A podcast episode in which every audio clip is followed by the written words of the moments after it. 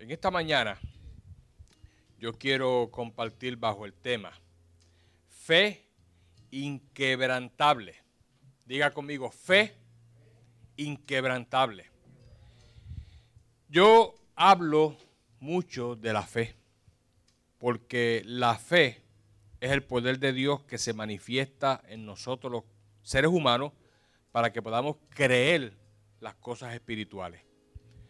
Si no tuviéramos fe, realmente la fe de Dios en nuestro corazón, no podríamos creer de que todo lo que la Biblia dice en cuanto al mundo espiritual es una realidad.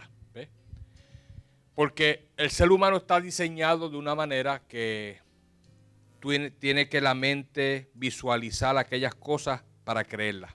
¿Ves? Si alguien te dice, te voy a regalar un carro, la mente seguida te dice, hasta que no lo vea, no lo creo. ¿Ves? Porque como que estamos diseñados para creer las cosas cuando las vemos con nuestros ojos. Entonces la fe llama a las cosas que no son como si fueran. La fe pertenece al mundo espiritual y es la que nos hace creer que Dios es real, de que Dios existe, de que Dios está en una ciudad celestial donde Él tiene su trono. La fe la que nos hace creer que Jesucristo realmente vino a la tierra, que en el Gólgota fue crucificado, que dio su vida, que resucitó al tercer día, porque no lo vimos, lo queremos porque la Biblia lo dice. Y hay muchas evidencias de que esto fue una realidad. Fue al cielo después de 40 días de estar en la tierra y hay una promesa que él dejó clara con los apóstoles de que él volvería a retornar a la tierra a establecer que su reino milenial. Pero antes del reino milenial va a venir a la tierra, dice la Biblia en Tesalonicenses, en las nubes, y seremos aquellos cristianos que estemos de la mano con él, firmes con él, arrebatados por un espacio de tiempo para luego regresar con él, establecer su reino milenial. Ahora, todo esto lo creemos por la fe. Porque la Biblia lo dice, porque tenemos la convicción en nuestro corazón de que es una realidad. Porque mira lo que dice Hebreos 11.1. ¿Lo tienen? Dice, es pues la fe, la certeza. La certeza significa la seguridad total y absoluta de lo que se espera y la convicción de lo que no que se ve. Tú estás convencido de que todo aquello que pertenece al mundo espiritual, todo lo que la Biblia menciona en Apocalipsis en cuanto a las calles de oro, mal de cristal, el templo donde vive Dios, la ciudad de Dios, el trono de Dios, eh, todo lo que dice la Biblia en cuanto a eso, tú lo crees a través de la fe. Porque tú tienes una convicción y te tengo buenas noticias. Esa convicción la añade el, Espíritu Santo de Dios porque tú recibiste a Dios a través de su Espíritu y ese Espíritu Santo trae esa convicción para tú creer las cosas de Dios. Yo estoy aquí en esta mañana predicándoles a ustedes y yo creo que lo que yo les estoy predicando es una realidad porque está escrito en este libro. Creo que todo lo que hemos hecho aquí como iglesia lo hacemos porque hay un Dios que existe no estamos aquí llenando un espacio, no estamos aquí para entretenerlos, no estamos aquí como un club social.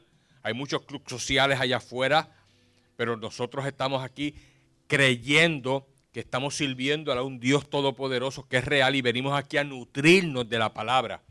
El hecho de tener este templo, las sillas y todas las comodidades es para ponernos cómodos y poder estar en un lugar tranquilo, seguro de que si tenemos que ir al baño, tenemos baño, tenemos aquí la silla, todos ready para estar aquí tranquilos recibiendo que la semilla de la palabra de Dios que Dios siembra en tu corazón. Y esa semilla es bien importante porque esa, esa semilla que se siembra es la que le da crecimiento a esa fe, a esa convicción, a esa certeza de lo que tú realmente crees es una realidad porque tú sientes, yo, yo siento en mi corazón que yo estoy sirviendo a un Dios real. Cuando yo hablo con Él, yo veo la mano de Él, yo me doy cuenta que Él está pendiente a lo mío, me doy cuenta cuando Él no quiere que yo haga algo. Me doy cuenta cuando Él quiere que yo haga algo. Me doy cuenta cuando Él quiere que yo comience a establecer quizás un nuevo proyecto, una nueva obra, algo, porque me lo pone en mi corazón y siento la convicción de que Él me está hablando. Pero para desarrollar esa convicción en el corazón, tenemos que tener comunión con Él todos los días. Amén. Ahora, la palabra fe básicamente representa todo lo que pertenece al mundo espiritual. Porque las cosas que tú ves con tus ojos, pues eso tú no puedes decir, yo veo esa silla por fe. Tú no estás viendo esa silla por fe. Tú estás viendo esa silla porque está ahí la silla. Es tangible, la puedes tocar. ¿Ves? Significa que yo no puedo declarar que estoy viendo las sillas por fe. Si no hubieran sillas aquí, yo sí podría declarar en el nombre de Jesús por fe vamos a tener aquí sillas. ¿Te recuerda que yo lo decía en una ocasión? En el nombre de Jesús por fe vamos a tener sillas cómodas, donde tú puedas estar sentados cómodos ahí, tranquilito, no aquellas sillas de metal que a veces que estábamos ahí una hora, hora y media, y ya como que, esta silla dura, gloria a Dios. Pero aquí estamos fácil sentados dos y tres horas cómodos, ¿ves? Ahora, la fe hizo que en el mundo espiritual Dios tocara a alguien para que la sembrara. Porque yo empecé con la colecta de las sillas, ¿se acuerdan? Y le pedí a cada uno una semilla para la silla. Pero una semilla para la silla, si daban 30 o 40 dólares, 20 personas, 25 personas, 25 sillas. Y Dios pone en el corazón del hijo mío el comprar el resto de las sillas. Y cuando un día me dice, papi, quiero comprar sillas para la iglesia, y yo lo miro, wow, nosotros estamos en el proyecto de recolectando dinero para sillas en la iglesia. Ah, pues, les voy a ayudar con eso. ¡Wow! Y cuando me dijo, ¿cuántas sillas quieres? Yo dije, bueno, ¿cuántas tú puedes comprar? ¿Unas 10 o 15? No, no, no. Vamos a comprar bastante. Bueno, pues tengo para tantas sillas. Pues vamos a comprar entonces como 70 sillas. Gloria a Dios. Fue una inversión. Cada silla le costó, como las compró por mayor, cada silla le costó como 35, casi 40 dólares porque son sillas acoginadas, son sillas que se, juntan y él quiso comprar lo mejor para la iglesia y hizo la orden. Y me acuerdo cuando yo llegué aquí que veo esas torres allá afuera, así envueltas en el troll, las dejó allá afuera para venirlas a acomodar. ¡Wow, Señor! Ya no es por fe, ya están aquí. Ya las sillas llegaron. Qué bueno tú eres, Señor. Y yo con el hijo mío las empezamos a desempacar aquí, a quitarle los plásticos y cada patita de esa tenía un plástico. O sea, estaban bien empacadas también. Ahora, eso me causó alegría porque me di cuenta que lo que habíamos estado declarando por años, lo pudimos alcanzar a través de qué? De la fe. Por eso es que tenemos que estar creyendo, como dice la palabra del Señor, que Dios ya nos ha bendecido con toda bendición en los lugares celestiales en Cristo Jesús y lo que tenemos que creer es para que la bendición descienda sobre nuestras vidas. Amén. Y la fe es lo que va a ayudarnos a que esas bendiciones se manifiesten en nuestras vidas y no solamente bendiciones materiales, porque lo más importante son las bendiciones espirituales que Dios deposita en nuestras vidas. Esta muchacha que la operaron del corazón, estamos creyendo por fe, estuvimos creyendo por fe, que no se iba a morir, que Dios le iba a levantar de esa cirugía y miren cómo la levantó. Había una expectativa de que 70% de que muriera, 30% de que viviera y Dios hizo que la muchacha esté viva ahora mismo. Y vamos a poderla verla pronto en el nombre de Jesucristo de Nazaret. Eso es la fe. Esa, esa, esa, palabra representa, el que representa o quiere decir que nosotros podemos creer por todo lo que pertenece al mundo espiritual. Cada vez que la palabra fe se menciona, está haciendo referencia a algo divino o algo sobrenatural. Acuérdate que siempre que tú declaras por fe es porque tú estás creyendo por algo, un milagro, una sanidad, una liberación, un, problema que tú quieres que Dios te ayude a resolver. Y tu Padre, pon tu mano por fe, declaro que tú me ayudas a resolver este problema. Y tú estás en la expectativa de que eso se va a resolver en el nombre de Jesucristo de Nazaret. Porque ahí mismito en el verso, en el verso 6, dice, pero sin fe es imposible agradar a Dios, porque es necesario que Él que el que se acerca a Dios crea que le hay. Diga, crea que le hay. Es necesario, se necesita creer que realmente hay provisión, que Dios tiene lo que tú necesitas. Crea que le hay y que Él es galardonador de quién? De los que le buscan. Mira hermano, Dios está en el plan de bendecir, Dios no está en el plan de matar ni destruir. El malo, el que hace cosas malas, él mismo busca su propia destrucción. ¿Ve? No Dios está para matar y destruir. Dios está para bendecir. Y todo aquel que lo busca, todo aquel que se acerca a Dios, todo aquel que verdaderamente quiere recibir de Dios y lo busca, Él lo va a galardonar. Y esas, esas bendiciones, esos galardones, esas bendiciones que Él va a mandar sobre tu vida, tú las tienes que recibir a través de la fe. Si tú estás enfermo, Dios te quiere sanar, pero tú tienes que creer que Dios te quiere sanar. Porque es bien difícil el tú recibir de Dios si tú no le crees. Tú puedes tener un espíritu religioso y pensar que Dios existe, que Dios está en un trono, pero como lo que eres eres un religioso, no un creyente, pues te conformas sencillamente en de que, pues, si estoy enfermo, como estoy en la tierra, los, seres humanos se enferman, de algo voy a morir. Pues voy al doctor para que el doctor me cure. Porque tú realmente no tienes la convicción en tu corazón ni la certeza de que Dios es real y de que te puede sanar. Y yo creo que una de las bendiciones más grandes que tú y yo podemos recibir como creyentes es la sanidad de nuestro cuerpo, porque la enfermedad viene a matar, a robar y a destruir, como dice Juan 10:10, que el Satanás viene a matar, robar y destruir, a eso viene la enfermedad. La enfermedad no viene a traerte nunca nada bueno. La enfermedad viene a dañarte tus órganos, tu, cuerpo, para destruirte físicamente, para que dejes de existir y dejes de disfrutar de la bendición que Dios tiene aquí en la tierra.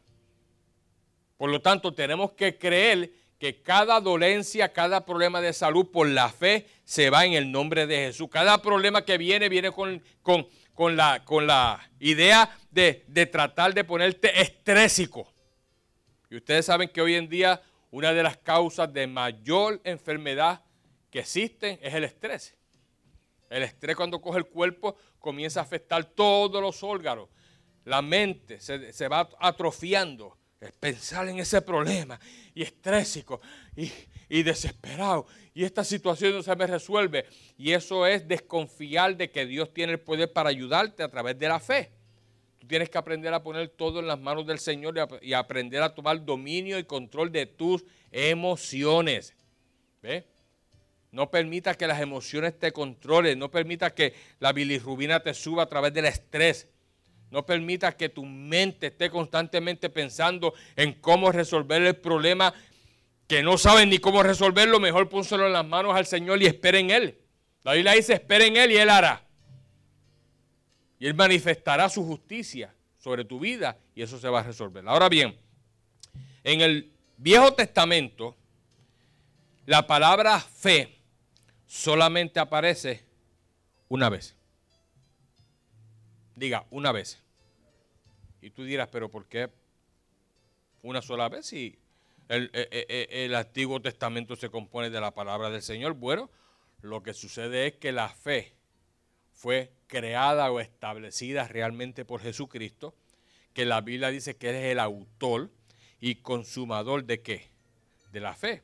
Y la fe, la palabra fe, en el Nuevo Testamento aparece 146 veces. 146 veces. Y si tú tienes concordancia en tu Biblia, que vas a la parte de atrás y buscas una palabra y ahí te aparece todos los versos donde está. Si tú buscas fe, las puedes ir contando para que te des cuenta que aparece 146 veces la palabra fe en la Biblia. perdón, en el Nuevo Testamento. En el Antiguo Testamento solamente aparece una vez, pero hay una sustancia profunda en esa palabra fe que aparece en el Antiguo Testamento. Y quiero que vayas un momentito rápido al libro de Habacuc, capítulo 2, verso 4. Habacuc, capítulo 2, y el verso 4.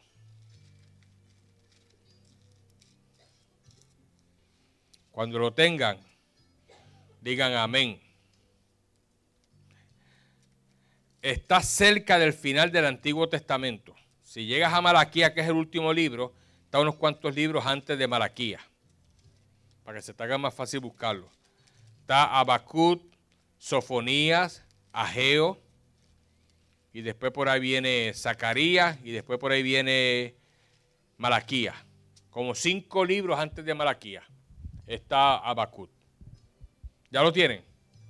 ¿Se les hizo más fácil conseguirlo ahora? ¿O todavía tienen problemas? ¿Lo tienen? Diga amén si lo tiene. No, le falta todavía alguno. ¿Ah? Oh, ok. Pero del Antiguo Testamento, el último libro del Antiguo Testamento es Malaquías. Y está como cinco libros antes de Malaquía.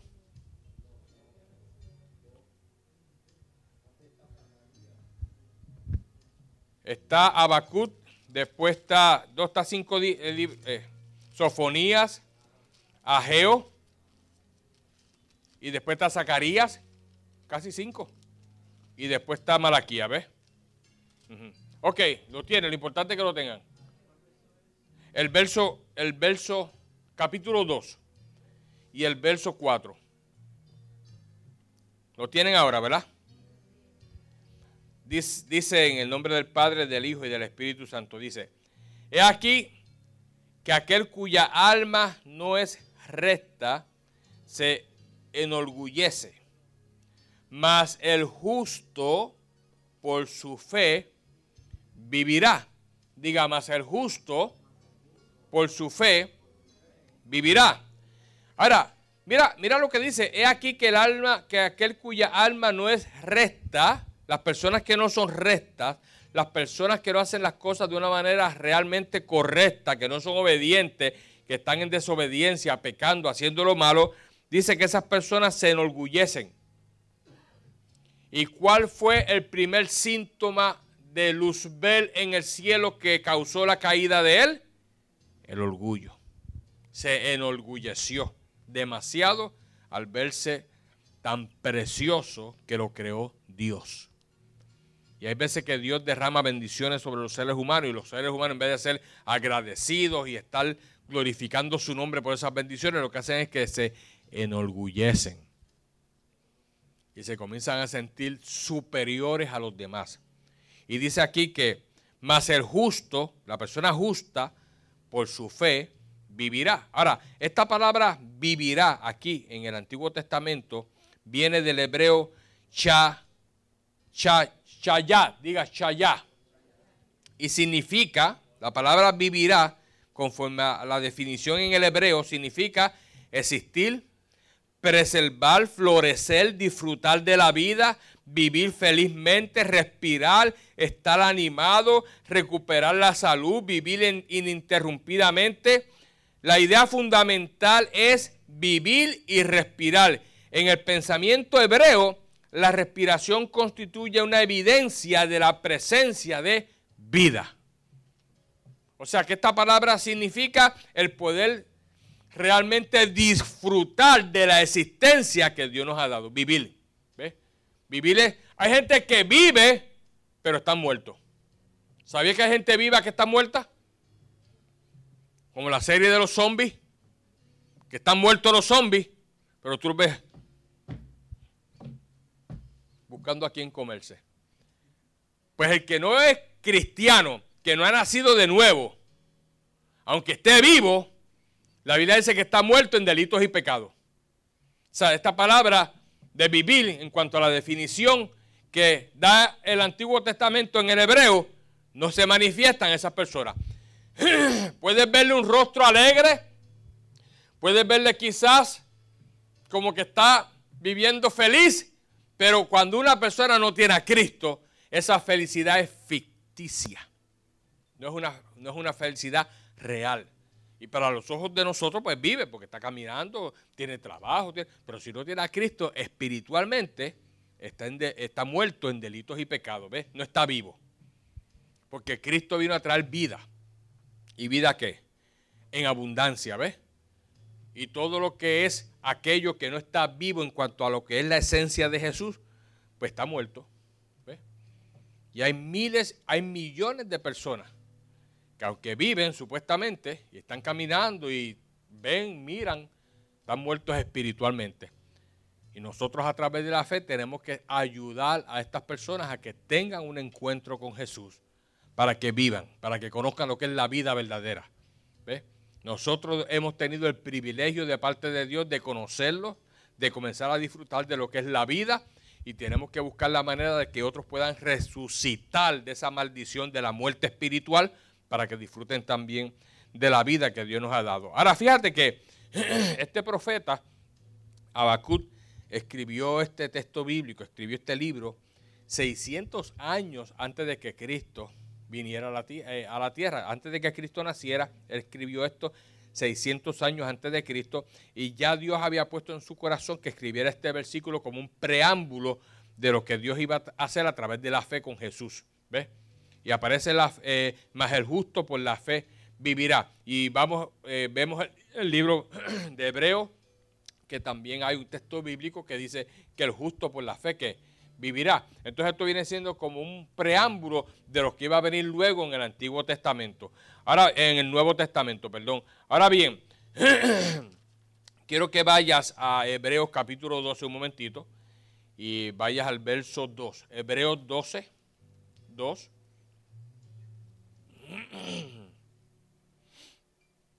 Hebreos 12, 2.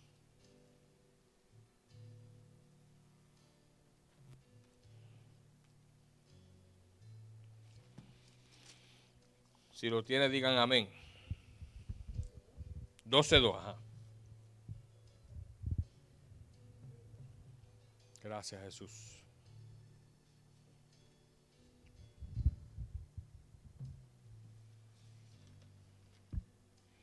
Dice, puesto los ojos en quién? En Jesús, diga Jesús.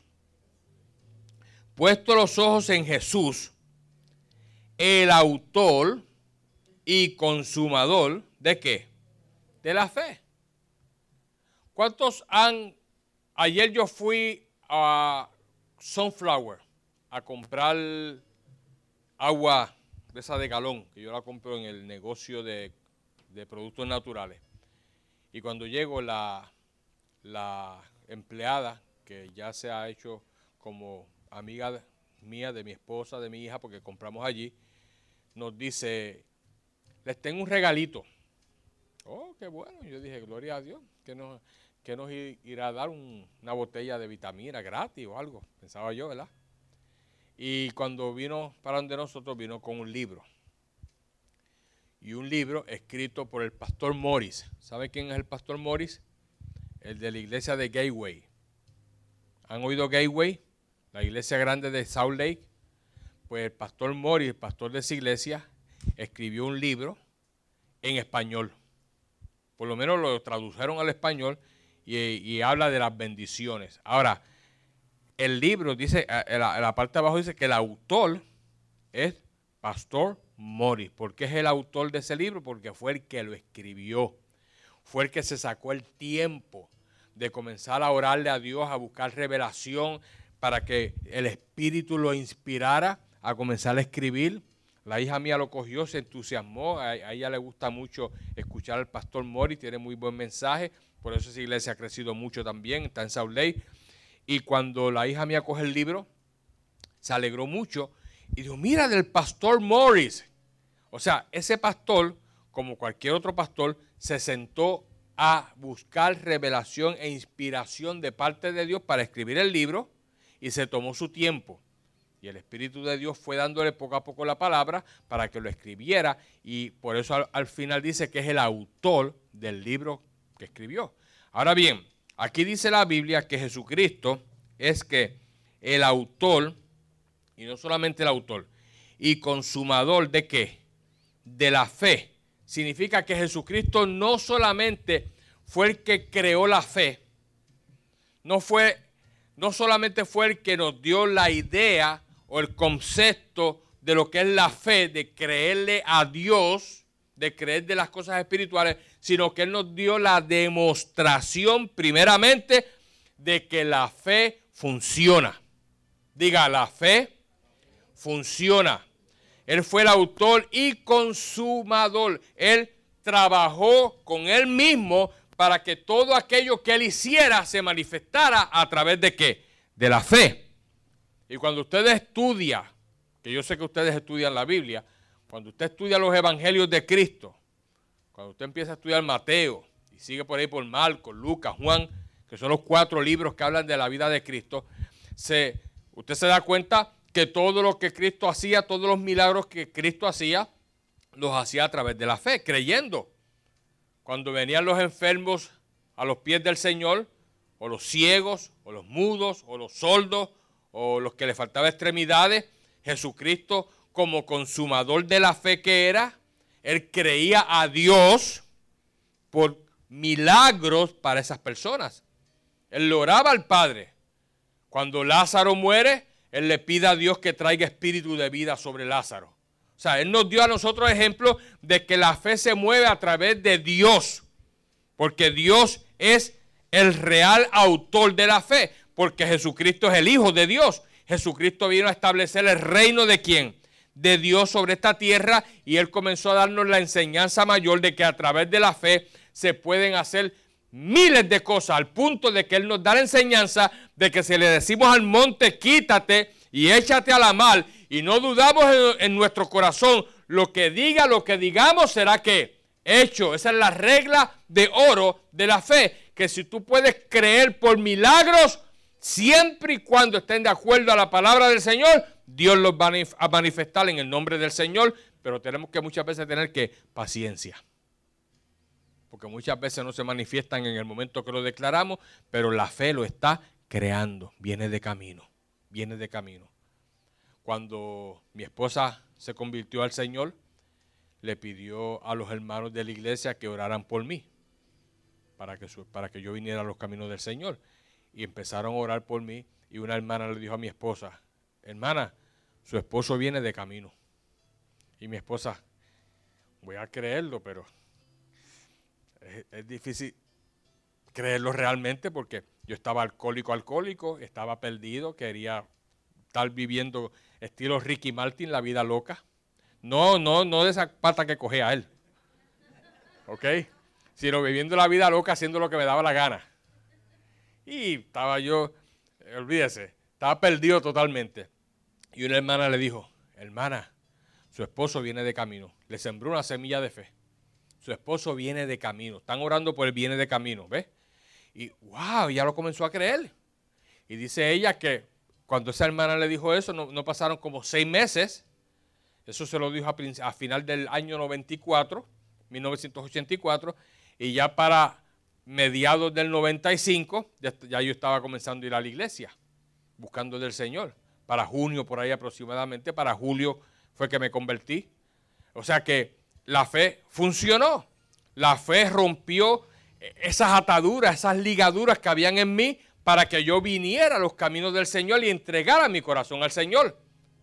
O sea, le digo esto porque hay veces que vemos que hay personas por las cuales estamos orando y declarando la palabra. Quizá en el caso mío fueron seis meses, quizá en el caso de otras personas se tarda más, pero usted tiene que seguir creyendo por fe de que esa persona viene a los caminos del Señor. No importa que usted lo vea alcohólico o usted lo vea en la condición que esté, usando drogas quizá, o, usted lo vea con un espíritu religioso que no se le puede hablar de Dios porque si no te brinca, usted crea a través de la fe que esas personas que se supuestamente se ven así, Dios las va a coger, las va a transformar y se van a convertir al cristianismo en el nombre de Jesús. ¿Le dan un aplauso al Señor en esta hora? Gloria a Dios. Porque Jesús es el autor y consumador de la fe, el cual por el gozo puesto delante de él sufrió la cruz, menospreciando lo propio y se sentó a la diestra del trono de Dios. Él está ahora mismo en el trono de Dios a la diestra y él hizo la tarea que Dios le encomendó. y estableció lo que es la fe. Nos dio las pautas de la fe. Nos enseñó cómo vivir a través de la fe. Nos enseñó a creer en todo lo espiritual a través de la fe.